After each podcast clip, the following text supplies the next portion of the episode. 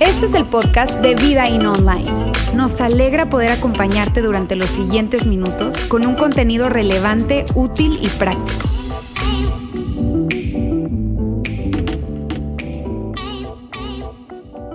Hoy yo voy a hablarles de algo que es sumamente importante y que ya nosotros hemos hablado acá.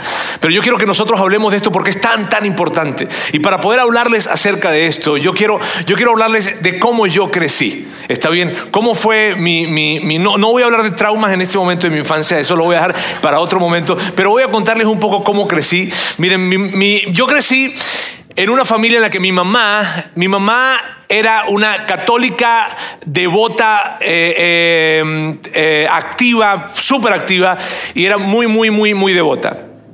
Mi papá era católico. Y nada más. Está bien, no era tan devoto como mi mamá.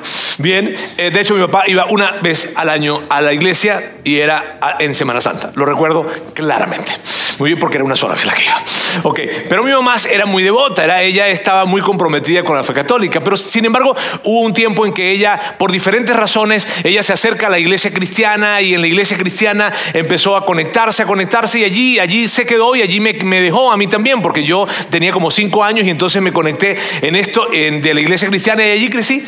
Así que yo crecí en medio de un contexto de una iglesia cristiana, eh, y me refiero a cristiana, cristiana protestante, cristiana evangélica, como tú la conozcas, bien Allí crecí, en ese, en ese tiempo no habían las letras de las canciones que colocamos aquí, sabes que tú cantas y están las letras allí y parece un karaoke y cantas, no. En ese tiempo habían como unos libritos que colocábamos en bancas, porque no eran sillas, eran bancas, y en esos libritos el que, el que me tocaba a mí se llamaba Himnario de Fe y Alabanza, está bien. Y alguien que estaba aquí enfrente te decía, busque en el 154. Entonces uno buscaba, de hecho pasaba mucho de que la gente estaba buscando y uno, ¿qué dijo? ¿Cuál fue el que dijo? ¿Qué número? ¿Qué número? Tal. Y uno empezaba a buscar y allí entonces empezaba a cantar y así fue que yo, que yo crecí. Este, yo recuerdo que nosotros, yo crecí yendo a la iglesia todos los días y les digo todos los días, literalmente. Los lunes eran los lunes de oración, los martes eran los martes de ayuno, los miércoles eran la reunión de los miércoles, los jueves eran, los jueves era, eh, los jueves, ¿qué era los jueves?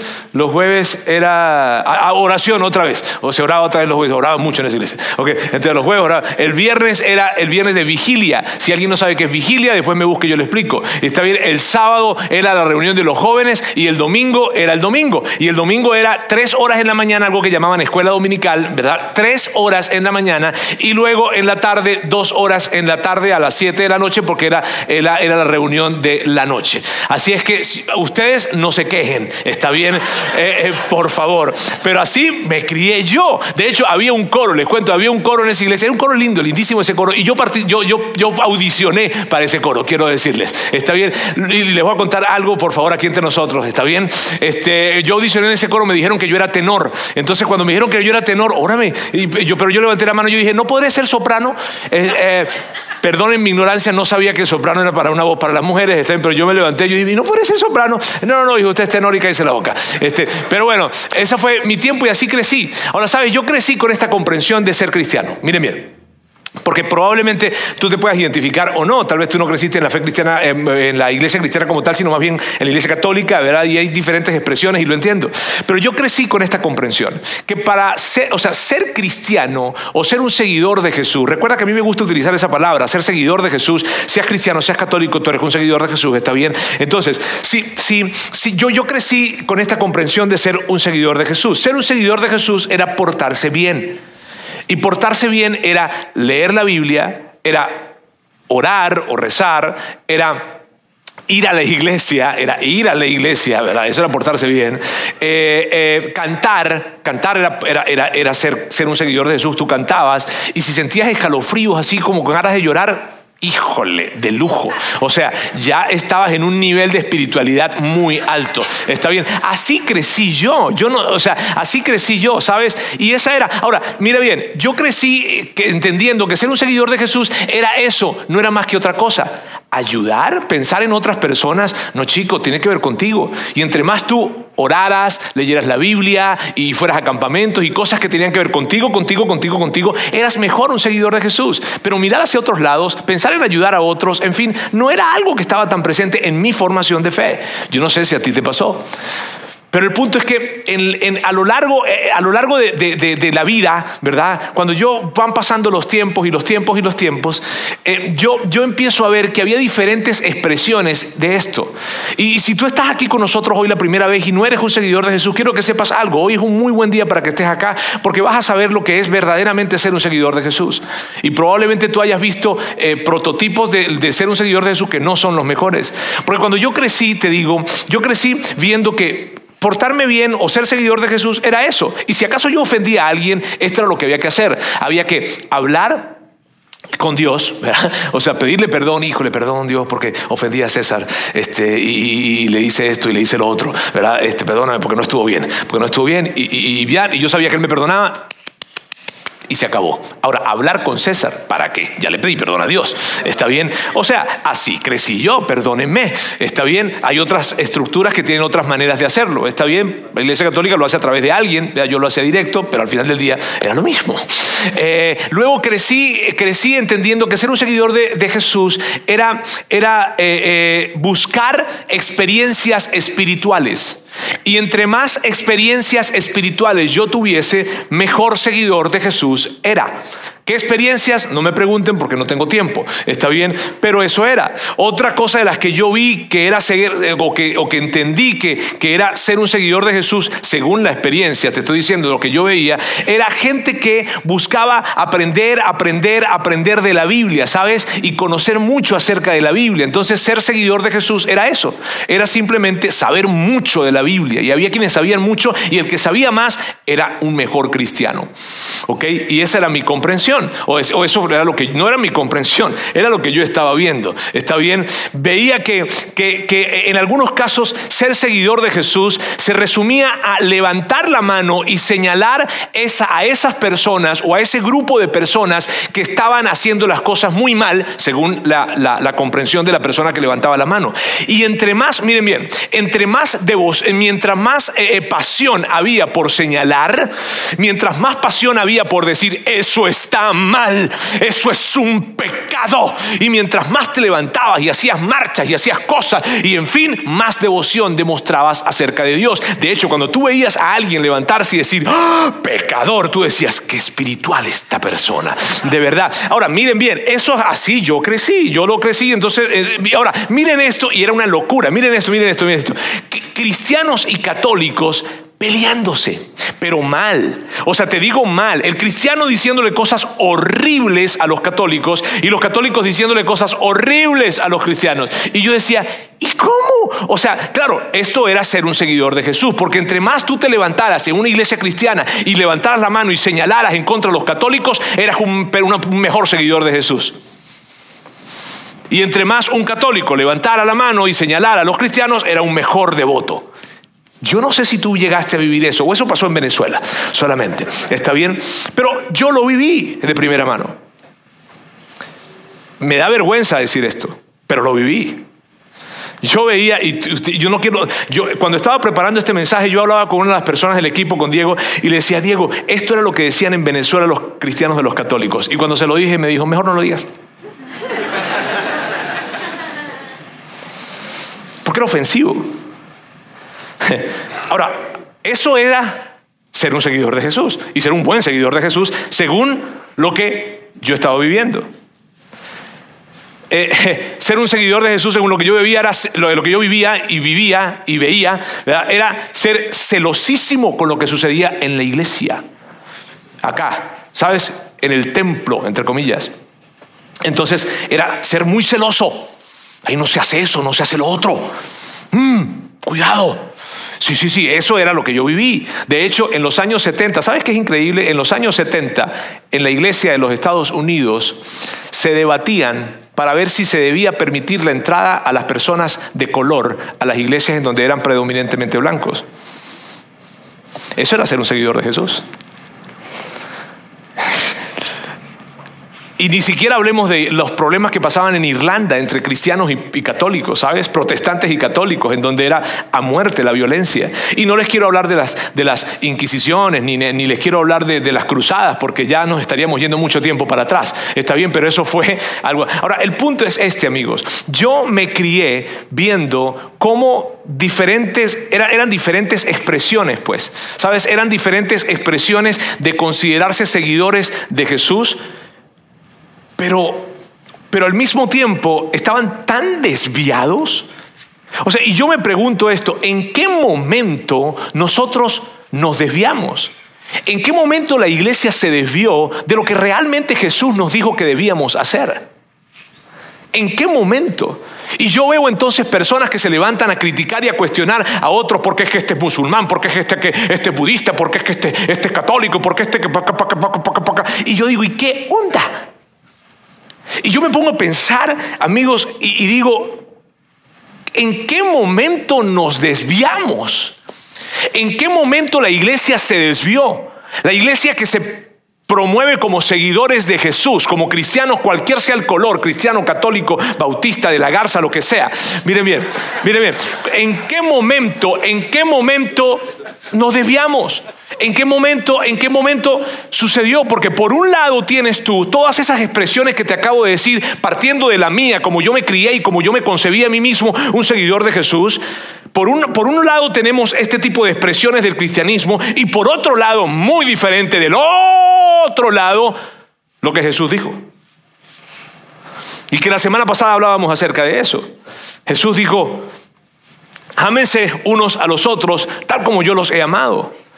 Y la semana pasada hablábamos acerca de esto y lo que decíamos cuando dice tal como yo los he amado era una invitación a amar sacrificialmente, en donde tú colocas a otra persona antes que a ti como una prioridad en donde consideras a las personas como si fueran mayores que tú. ¿A quiénes? A todos, incluidos, incluidos. Y eso fue lo que nos dijo Jesús. Entonces, cuando tú ves este texto, yo no sé si te pasa como a, como a mí, o a lo mejor yo, porque yo soy medio loco en esto, está bien, y yo digo, ¿qué onda? O sea, esto no se parece en nada. O sea, la experiencia que yo viví y la experiencia que veo en muchísimos lugares y en muchísimas espacios o comunidades donde dicen ser seguidores de Jesús, llámense cristianos o católicos, como se llamen, yo, yo veo algo muy diferente a esto. Y ni lo pienses cuando te desconcierta mucho más cuando ves el siguiente texto que viene después de este. El amor que tengan unos por otros será la prueba ante el mundo de que son mis discípulos. Y tú dices, ¿qué? No, amigos, ¿han leído las, han, leído las, las Inquisiciones? Léanlas. ¿Han leído las cruzadas? es vergonzoso, y no para la iglesia católica, para la iglesia, porque la iglesia cristiana también estuvo metida en esas broncas. Cuando escuchas inquisiciones de la iglesia alemana cristiana. O sea, es una cosa que tú dices, no puede ser. Pero ¿cómo si dice que la prueba para que todo el mundo sepa que son seguidores de Jesús es que se amen? ¿O, será que confundieron el amor o que creen que el amor es, ven que te quiero amar? No, no sé. ¿Sabes? Ahora miren amigos, el rechazo, esto, yo estoy convencido de esto, miren bien, el rechazo que algunas personas tienen a la fe cristiana no es un rechazo a Jesús ni a sus enseñanzas. Es un rechazo a lo que un grupo de personas han hecho en nombre de Jesús, guiado por motivaciones que no han sido las correctas. Ese es el rechazo que hay. Y, mírame, puede ser que, sea tu historia, puede ser que tú estás hoy con nosotros nos está, o nos estás viendo por, por, por nuestra transmisión en línea o nos estás escuchando en nuestro canal de podcast y tal vez sea tu historia. A ti, tú, tú, tú te sentiste señalado, manipulado, eh, tal vez rechazado en un contexto de, iglesia, sea por un sacerdote, sea por un pastor, sea por un grupo de personas que se hacían llamar seguidores de Jesús, en fin, y te sentiste rechazado, cuestionado, sea lo que sea que hayas hecho. Y quiero decirte algo, me da pena y me da perdón, me o sea, te pido perdón y te digo gracias por estar acá, porque probablemente tú tengas mucho más fe de la que tengo yo. Porque atreverte a venir a un lugar en donde sabes que van a hablar de Dios y donde tú experimentaste el rechazo de gente que supuestamente era gente de Dios, híjole, sabes, gracias. Pero quiero que sepas, no es lo que Jesús nos dijo. No, no, no lo es. Al contrario. Mírame, la forma en como Jesús entregó, y lo acabamos de leer ahora, la forma era esta. ¿Cómo vas a saber que son, cómo la gente va a saber, cómo la gente va a saber en, en, en en Monterrey, ¿cómo va a saber la gente que nosotros somos seguidores de Jesús? Por lo chido que cantemos, por lo padre que tengamos estas instalaciones, por lo buen, el buen mensaje que se entregue aquí, por nuestra teología. No, van a saber que somos seguidores de Jesús porque amamos, porque damos y porque servimos. Por eso van a saber. ¿A quién? A todos. Pero ¿y si son unos pecadores? También. Principalmente ellos. Porque ellos somos nosotros. Miren bien amigos, cuando tú ves cómo creció el mensaje de Jesús en el primer siglo, te quedas asombrado. Te quedas asombrado cómo creció el mensaje, cómo fue que Jesús llega y entonces su mensaje creció de una manera increíble. Afortunadamente tenemos gente que escribió acerca de eso. Uno de ellos, historiador médico, Lucas se llama, y él habla de cómo fue que creció la iglesia. Y no creció yendo a conquistar lugares para reclamar la tierra santa, no. No creció yendo a, a, señalar, mira, qué interesante, no creció levántate y señala a la gente que estás obrando de manera eh, pecaminosa, no. Mira cómo creció la iglesia del primer siglo. Todos los creyentes se reunían en un mismo lugar y compartían todo lo que tenían. Y esto es Uf, vendían sus propiedades y posesiones y compartían el dinero con aquellos en necesidad. O sea, si tenían dos terrenos, vendían uno y se lo daban a los que necesitaban. Si tenían dos carros, bueno, no tenían carros en ese tiempo. Si tenían, si tenían, si tenían muchas ovejas, ¿verdad? Becerros, no sé, animales, entonces tomaban algunos de ellos, los vendían y les daban a quienes necesitaban. Y les cuento algo, cuando daban, no se acercaban y preguntaban, ¿tú eres seguidor de Jesús? No, les daban a paganos, les daban a gente que eran, llevaban vidas desordenadísimas, pero que estaban en necesidad. Y solamente por el hecho de estar en necesidad ellos entendían que debían compartir lo que tenían porque tenían un poco más que ellos. Si ves la diferencia, no sé si lo notan. Ahora, eh, ¿dónde estoy? ¿Qué necesidad? Ah, el siguiente. compartían sus comidas con gran gozo y generosidad. Y mira bien, compartir las comidas en ese tiempo no es compartir las comidas hoy. Porque en ese tiempo la comida era parte de la riqueza que ellos tenían. Ellos tenían alimento perecedero y si tenían en su casa para comer su familia era, wow, qué padre que tienes. Y compartirlo con otro, órale, era un gran asunto. Lo compartían con generosidad, con alegría. Ven que te quiero invitar. Ven que quiero invitarte a comer. Así como lo hacen ustedes conmigo. ¿Me entienden? Todo el tiempo alabando a Dios y disfrutando de la buena voluntad de toda la gente. ¿Sabes qué? Que la gente decía, la gente decía, qué chidos son esa gente. Los cristianos son eso, cuando dice disfrutando de la buena voluntad de la gente, es que todos los que estaban alrededor, en las comunidades, en los barrios de al lado, en los vecinos, en los pueblos de al lado, en fin, decían qué padres son esos cristianos. Son gente súper chida. Y, dice, y cada día el Señor agregaba a esa comunidad cristiana los que iban siendo salvos. O sea, cada, cada día la gente se acercaba diciendo, hey, yo quiero ser parte, hey, yo quiero ser parte, hey, yo quiero ser parte. Y se acercaban y se acercaban y se acercaban. Porque ¿quién no quería acercarse a un grupo de personas que se la vivían felices compartiendo todo lo que tenían? No era no, sino que era algo increíble. Ahora, mira bien, esta imagen que está aquí no se parece en nada a la que yo muchos años viví y a la que muchas personas y el mundo entero ha sido testigo de lo que la iglesia cristiana ha hecho, que más bien es conocida por lo que está en contra que por lo que está a favor. Por eso, en la parte de la entrada, tú ves de nuestra iglesia algo que dice por Monterrey, que significa a favor de esta ciudad. Sabes, esa tendencia a distorsionar no, no es algo nuevo, es algo que ha venido presentándose desde temprana la iglesia. Desde que inició el movimiento de la iglesia, esa tendencia a distorsionar, a, que, a, que, lo que Jesús dijo realmente llegue a convertirse en algo totalmente diferente, esa tendencia a distorsionar no es algo nuevo. Y en el primer siglo se empezó a ver un hombre llamado Juan, que probablemente tú has escuchado acerca de él, uno de los discípulos de Jesús, de hecho de los discípulos más cercanos de Jesús. A él se le, se le conocía como el discípulo amado, porque era alguien que estaba súper, súper, súper conectado con Jesús, estaba muy, muy, muy de cerca. Él fue el último de los discípulos en morir, ¿sabes? Él, él, él murió ya anciano, ya viejito, y cuando estaba bien anciano, que tenía probablemente, no sé, unos 90 años aproximadamente, algo como eso, él escribe una carta y esa carta que escribe la escribe a un grupo de personas que eran seguidores de Jesús, pero él es como que estaba viendo de que la cosa se estaba desviando. Entonces dice, a ver, a ver, a ver, a ver, a ver, a ver, voy a enviarles esta carta, que esa carta la escribió, les cuento, como unos 40 años después de que ya Jesús se había ido y toda esta historia, probablemente más, no sé, entre 40 y 50 años. Y, y cuando él escribe esa carta, fíjate, él trata más bien de evitar de que la gente se desviara de aquello que Jesús había dicho y que trataran de inventar una nueva teología diferente a la que Jesús había entregado, ¿sabes?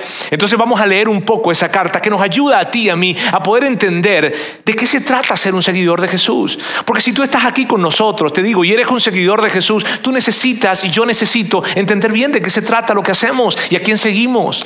Y si no eres un seguidor de Jesús y estás con nosotros y a ti te digo gracias por estar acá con nosotros o por estar viéndonos, gracias, a ti te digo, híjole, vas a saber de lo que significa es ser un seguidor de Jesús. Y, y, lo que Juan escribe en esa carta, Juan viene hablando acerca de Jesucristo en esa carta. Y vamos a leer primero de Juan. Se llama así porque fue Juan y fue la primera que le escribió, entonces primera de Juan. Este, en ese tiempo. Ok, ahora miren bien, vamos a leerla y, y vamos a leer un poco y a través de ella entender esto de lo que es ser un seguidor de Jesús. Y miren, esta parte, él viene hablando acerca de Jesús, les cuento, y esa, el versículo con el que vamos a empezar, el texto con el que vamos a empezar, está muy padre porque empieza con una pregunta y es esta. ¿Cómo sabemos si hemos llegado a conocer a Dios? ¿Tú nunca te has hecho esa pregunta? ¿Tú nunca te has hecho la pregunta, ¿será que yo verdaderamente conozco a Dios? Bueno, yo sí. Yo me la he hecho. Digo, ¿será que yo, qué, ¿será que yo estoy jugando a la iglesia? O sea, ¿qué, Y me, encanta porque Juan era, pues imagínate, estás escuchando hablar a un señor ya grande, había estado con Jesús, había vivido muchísimas cosas, o sea, muchísimas cosas, persecución, cosas increíbles, había visto lo que, lo que sucedió con Israel, o sea, había visto muchísimas cosas y él dice, ¿cómo sabemos y me lo imagino a él probablemente sentado en un atardecer con una taza de café, no sé, diciendo, ¿cómo sabemos si realmente conocemos a Dios? Y si había alguien al lado de él, yo me imagino que estaba así. Y luego él contesta y él dice, o, dice, el que dice yo lo conozco, y está refiriéndose a Dios, y no obedece sus mandamientos, es un mentiroso y no hay verdad en él. O sea, Juan dice, el que dice, yo tengo una relación con Dios, pero no cumplo sus mandamientos, entonces me estoy engañando a mí mismo. ¿Sabes? Me estoy engañando a mí mismo. Estoy jugando a la iglesia. Eso es lo que estoy haciendo, o eso es lo que dice Juan. Y Juan recuerda, Juan le escribe esto a un grupo de personas que eran seguidores de Jesús, judíos, seguidores de Jesús, para que no se desviaran de lo que Jesús les había entregado. Entonces, Continúa y dice así. En cambio, el amor de Dios se manifiesta plenamente en la vida del que obedece su palabra. Y aquí se refiere a la palabra de Jesús. O sea, el cambio, el amor de Dios se manifiesta plenamente en la vida del que obedece su palabra. O sea, amigos, obedecer a Jesús es igual a amar a Dios. Alguien ama a Dios cuando obedece lo que Jesús dijo. Y yo sé que muchas personas de nosotros, tú sabes, Diosito, Diosito y yo, y yo amo Diosito y Diosito y Diosito y Diosito. Ok, está bien que Padre, ¿verdad? Que, que, que, que, que sea esa tu experiencia. Entonces tú sabes si amas mucho a Dios, si obedeces lo que dijo Jesús. Aquí es sencillo. Luego continúa y dice, de este modo sabemos que estamos unidos a Él. ¿De qué modo? De este modo. Los que dicen que viven en Dios deben vivir como Jesús vivió. Ahora amigos, yo, yo, sé que para ti, para mí, probablemente esto no tenga una gran implicación, pero es increíble lo que estaba pasando, lo que les estaba diciendo Juan a un grupo de judíos seguidores de Jesús del primer siglo. ¿Por qué? Porque ellos habían vivido por siglos tratando de entender cómo era Dios cómo era vivir como Dios quiere, porque Dios era un Dios invisible para ellos, no lo veían. Y aquí Juan, que es, desde mi mirada, es algo increíble, teológicamente hablando, él está diciéndoles, hey señores, ustedes quieren saber cómo se comporta Dios, vean a Jesús. Ustedes quieren vivir como Dios quiere que ustedes vivan. Vean a Jesús. ¿Viste? Lo simplificó, lo hizo más sencillo. Ya, no, ya, ya ellos no tenían que estar pensando, ¿cómo actuará un Dios invisible? No, ahora ellos tenían la posibilidad de a través del comportamiento de alguien que ellos llegaron a ver, entender cómo es ser un seguidor de Jesús o cómo es realmente obedecer a Dios, vivir como Dios quiere. Porque al ver a Jesús es espectacular. ¿Sabes? Uno de los propósitos del por qué Jesús vino a esta tierra fue para modelarnos al Padre. O sea, para mostrarnos, así es Dios. Y si tú quieres saber cómo Dios se relaciona con la gente, mira a Jesús cómo se relacionaba con la gente. Si tú quieres ver cómo, cómo, Dios se relaciona ante la necesidad de las personas, mira a Jesús cómo se relacionaba con la necesidad de las personas. Si tú quieres saber cómo, eh, cuando Dios se pone firme y con qué tipo de personas y en qué tipo de circunstancias, mira a Jesús colocándose firme y vas a descubrirlo. Entonces lo que estaba diciéndole Juan a ellos, hey amigos, no tienen que estar tratando de imaginarse cosas, vean la vida de Jesús y van a saber cómo es vivir en Dios. Qué chulada eso. Porque ya no se trata, viste, no se trataba de que trata de imaginar cómo se verá un Dios invisible. No, Jesús está aquí o estuvo aquí y así como se comportó, se comportó él, así es la invitación a comportarnos. Sencillo, no era complicado, no había que estar matándose la cabeza. Continúa luego y dice, Queridos amigos, no les escribo un mandamiento nuevo, sino más bien uno antiguo que han tenido desde el principio. Este mandamiento antiguo es el mensaje que ya oyeron. Juan les está diciendo, muchachos, miren bien, yo no les estoy escribiendo algo nuevo. O sea, yo no vine a inventar algo aquí con ustedes nuevo. Yo ya, yo lo que les vengo a decir es algo que, que ustedes ya escucharon. Ahora, cuando él dice desde el principio, no se está refiriendo desde el principio de la creación, se está refiriendo desde el principio de este movimiento que llegó a llamarse el cristianismo, hacía unos 40 años. Recuerda, él está escribiendo esto 40 años después de que Jesús estuvo acá en la tierra. ¿Está bien? Entonces, él está diciendo, desde que Jesús, eh, lo que les voy a escribir no es algo nuevo, sino es algo que ustedes vienen escuchando desde que Jesús estuvo acá. Si ves, o sea, él dice, no les voy a inventar nada nuevo. Y luego dice, sin embargo, les escribo un mandamiento nuevo. Y tú dices, ¿y quién te entiende, Juan? O sea, porque primero dice que no me vas a escribir un mandamiento nuevo. Y luego me dice que sin embargo me vas a... No, no, no. A ver, pero ¿quién te entiende? Lo que está queriendo decir Juan, porque yo sé que puede ser confuso. ¿Verdad? Lo que está queriendo decir Juan aquí es lo siguiente. No les vengo a escribir nada nuevo, sino vengo a presentárselos de una manera diferente. Es lo mismo, pero de una manera nueva. Entonces Juan va a construir algo en un momento para ayudarnos a entender de una manera nueva eso que Jesús había dicho 40 años atrás. ¿Si me hago entender con eso entonces? Y luego entonces él dice, y ustedes, perdón, un, un, mandamiento nuevo que es verdadero en él y en ustedes, o sea, que es comprobable en la vida de Jesús y es comprobable en sus vidas también. Y luego dice, porque las tinieblas se van desvaneciendo y la luz verdadera ya alumbra. O sea, amigos, porque he pasado todos estos años, ya han pasado como 40 años, y yo veo que la verdad que Jesús entregó hace 40 años empieza a crecer, a crecer, a crecer, la gente empieza a abrazarla y el mensaje empieza cada día más a llegar a más lugares. Eso es lo que significa eso. ¿Está bien? Entonces, debido a eso, yo voy a decirles esto a ustedes de una manera diferente. Continúa y dice, el que afirma estar en la luz, o sea, el que dice yo estoy bien con Dios, yo soy un seguidor de Jesús, eso es lo que está diciendo. Pero odia a su hermano, todavía está en la oscuridad. Y miren esto, amigos. Yo, yo sé que para ti y para mí es difícil probablemente identificarnos con esta palabra, odiar. Yo sé porque es una palabra muy fuerte para el español, ¿ok? En esta traducción. Entonces, por eso yo quiero, porque puede que tú digas, bueno, Roberto, yo no odio. O sea, a, mí me cae mal ese grupo de personas, ¿está bien? Porque ¿quién no le va a caer mal a esa gente? ¿Está bien? O sea, a mí me caen mal, pero de que odiar, ¿sí me hago entender? Porque si yo te digo a ti, ¿a quién odias? Ay, no, líbreme Dios. Este, sí, sí, sí. Entonces tú no te puede que tú no te sientas identificado con esto y tú dices, no, no, no, odiar, odiar, no me caen mal, pero odiarlos tampoco. Permíteme, eh, para efectos de que todos podamos entender lo que Juan está diciendo, yo voy a cambiar esta palabra de odiar sin que cambie todo lo que está diciendo. Está bien, entendiendo el contexto de lo que Juan está diciendo y entendiendo a lo que se refiere, yo voy a permitirme hacer lo siguiente. El que afirma que está en la luz, eh. Ok. El que afirma que está en la luz, pero menosprecia, pero rechaza, pero hace a un lado, pero ve por debajo del hombro a otras personas, se está engañando a sí mismo. Está en oscuridad. ¿Se entiende mejor? Entonces, amigos,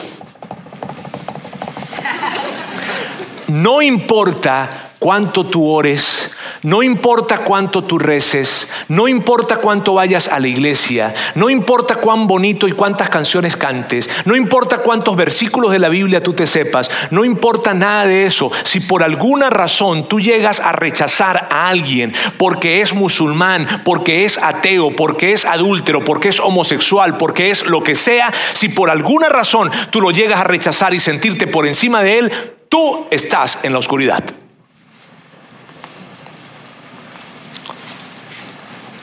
Yo también. Para bajar tensión. ¿Sabes?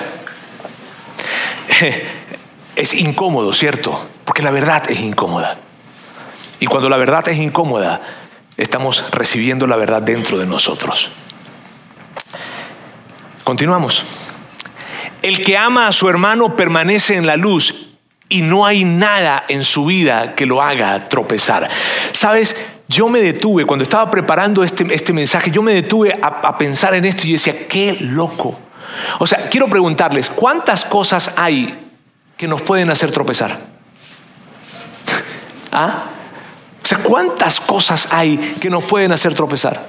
Híjole, o sea, yo, yo, yo, yo, yo, si tú eres sincero, ¿verdad? Si tú conmigo, aquí hay tantas cosas que nos pueden hacer tropezar, que nos pueden hacer perder los estribos, que nos pueden hacer ir y agarrar e irnos por un lugar, mm, o sea, cogiendo monte, pues, para el monte. Este, o sea, hay tantas cosas que nos pueden hacer tropezar. Y Juan dice esto: si tú amas a tu hermano, no hay nada que te haga tropezar. ¡Wow! Eh, o sea, Juan está diciendo: si tú amas, es suficiente.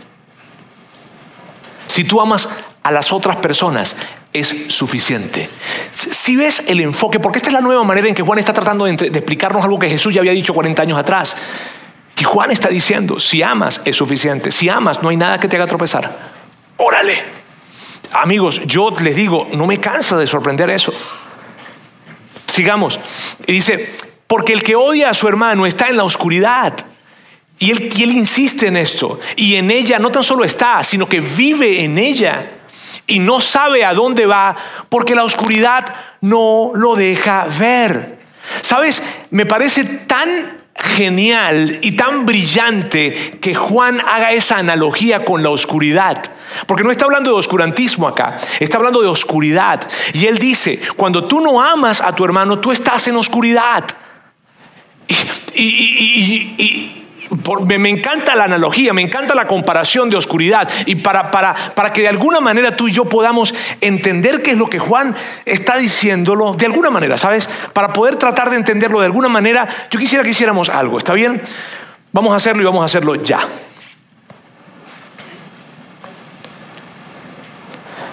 ¿Cómo se siente? Cuidado con sus carteras. Ok. Si yo te dijera a ti, ¿puedes describirme la persona que tienes a dos lados, a dos sillas de, la, de, tus... ¿Tiene lentes? ¿No tiene lentes? ¿De qué color tiene su, no sé, su camisa, su playera. ¿Podrías? Sí. ¿Cómo se siente estar así? ¿Puedes ver lo que realmente está pasando? Eh, eh, amigos, esa luz no está bien. Exactamente. Quiero decirles algo. Cuando tú y yo estamos menospreciando a alguien, cuando tú y yo estamos rechazando a alguien porque esa persona es un adúltero, un borracho, un budista, un islamista o del Islam, un ateo, un homosexual, cuando tú y yo rechazamos a alguien o sentimos que nosotros somos más importantes que ellos, tú y yo estamos así. Ni siquiera sabemos qué es lo que tenemos enfrente. Nuestra vida desde arriba se ve así, en oscuridad. Así se ve. Y vivir la vida, ¿te gustaría vivir la vida de esta forma? Ahora yo quiero que llegue la luz.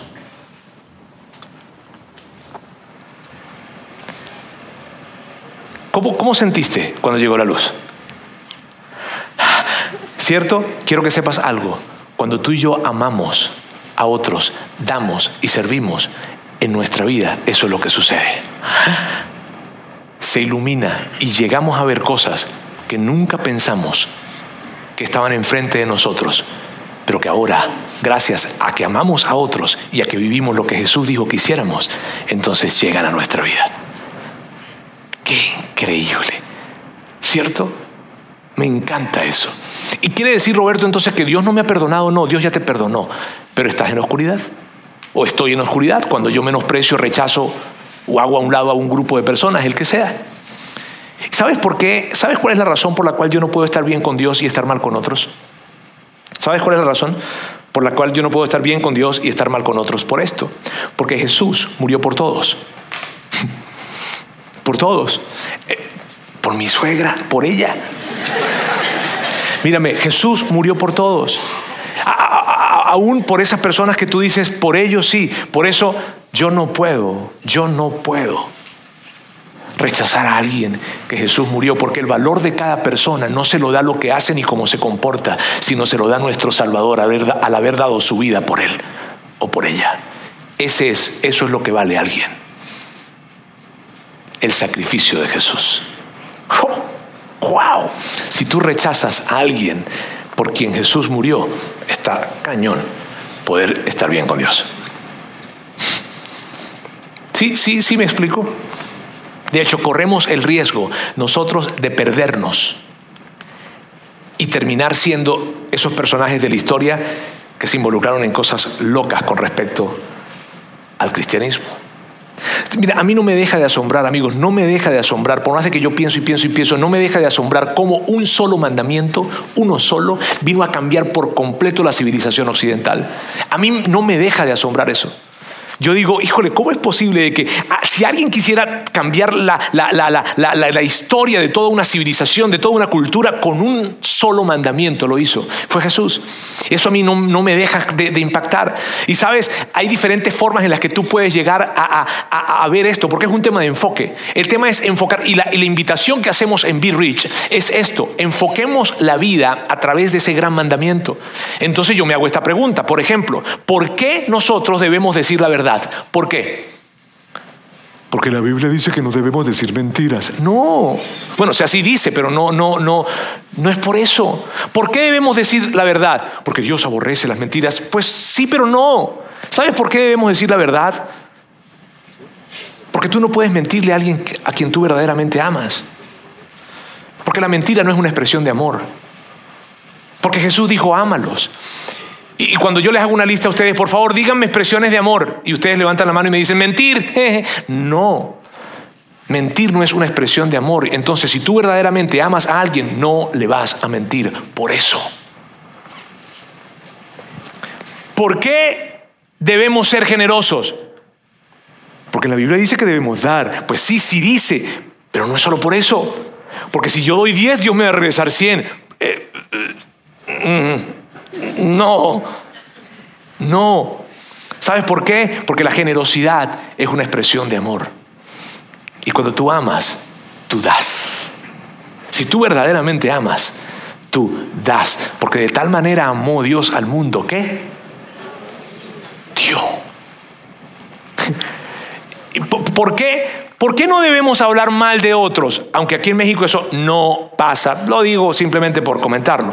¿Por qué no debemos hablar mal de otras personas? ¿Por qué? ¿Sabes por qué? Porque es muy difícil. Porque la Biblia dice que no debemos ser chismosos. No, porque es muy difícil amar a alguien y hablar mal de esa persona al mismo tiempo. Cuando tú empiezas a filtrar esto, toda tu vida a través de ese mandamiento, va a haber, tus conversaciones van a empezar a cambiar mis conversaciones van a empezar a cambiar. Y me voy a sentir muchas veces queriendo decir algo que... Porque eso no es amar. Si ves como un solo mandamiento filtra todo increíblemente, y la invitación es, porque estas son diferentes aplicaciones del mismo mandamiento, diferentes aplicaciones del mismo mandamiento, ama a otros como Dios nos ha amado. Así que cuando tú tomas cuando tú interactúas con alguien, cuando tú interactúas en la vida, cuando caminas por esta ciudad o donde tú vayas, filtrando la vida a través de ese gran mandamiento, tú no vas a tropezar. Y vamos a vivir un tipo de vida como el que experimentamos ahorita cuando llegó la luz y ¡Wow! Sabes, hay una pregunta que nosotros nos hemos hecho acá y que tú la conoces, si has tenido tiempo con nosotros, tú la conoces. Y esa pregunta nos ayuda muchísimo a saber qué hacer y a saber cómo comportarnos en diferentes situaciones. Y es esta pregunta, ¿qué requiere el amor de mí? ¿O qué demanda el amor de mí? Y cuando tú estás en, algún, en alguna situación con alguna persona que tú dices, híjoles, que me cuesta, híjoles, que tal, y en fin, y estás en ese momento tú puedes decir, ok, ¿qué, qué, ¿cómo se deberá actuar con amor acá? Esa pregunta, de hecho, yo te estoy diciendo esa pregunta y tú puedes, tú puedes estar sintiéndote molesto. Sí, sí, sí, porque piensa en una bronca que tengas ahorita, con un socio, con un empleado, con un cliente, con tu jefe, con tu amigo, con tu esposo, con tu esposa, con tus hijos, con alguien, con el vecino que no deja de poner la música hasta las 6 de la mañana.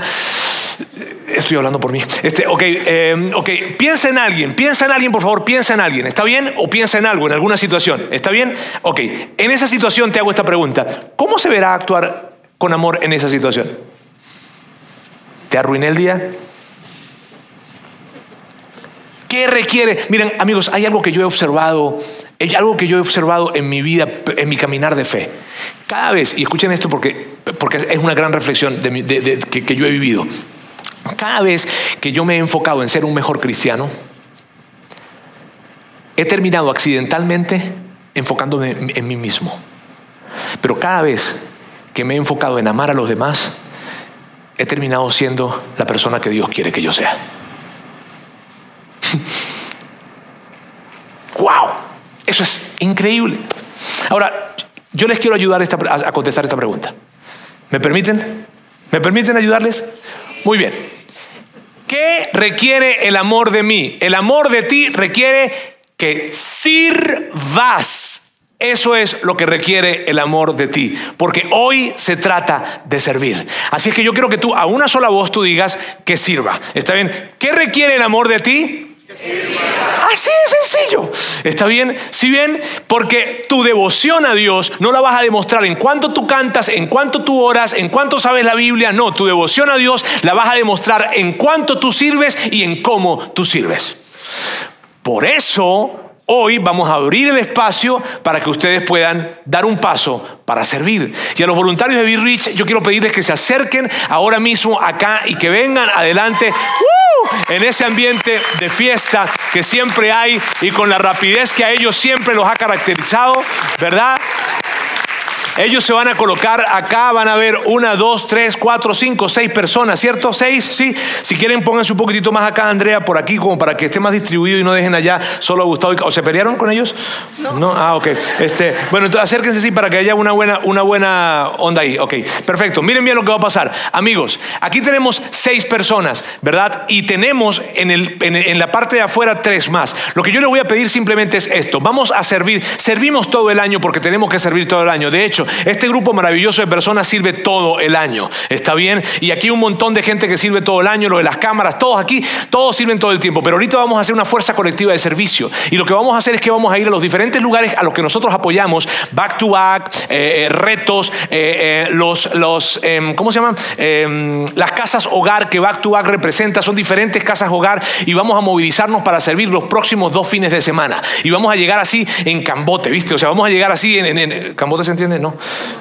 En montón, exacto. Se acerca, vamos a llegar en montón y vamos a llegar así, ¿A qué vinieron? A servir, a amar, a darles a todos ustedes. Eso es lo que vamos a hacer. ¿Está bien? Y ustedes lo que van a pasar es que se van a parar, se van a acercar en un momento y ellos van a tomar sus datos para que ustedes se puedan inscribir en cuál de los dos sábados pueden servir. Ah, Roberto, pero yo quisiera eh, servir en los dos sábados. No pasa nada. Inscríbete en los dos sábados entonces. ¿Está bien? Pero por favor, ustedes se van a acercar y ellos le van a tomar los datos. ¿Está bien? Los que están acá o las tres personas que están de allá. Así es que miren bien, yo quiero verlos correr, yo quiero verlos felices, yo los quiero ver sonriendo. ¿Por qué? Porque van a hacer lo que Jesús quiere que ustedes hagan. Amar, dar y servir. Así es que en sus marcas, listos, be rich. Sigue conectado a los contenidos de Vida In Online a través de nuestro sitio web y de las redes sociales. Muy pronto estaremos de vuelta con un nuevo episodio.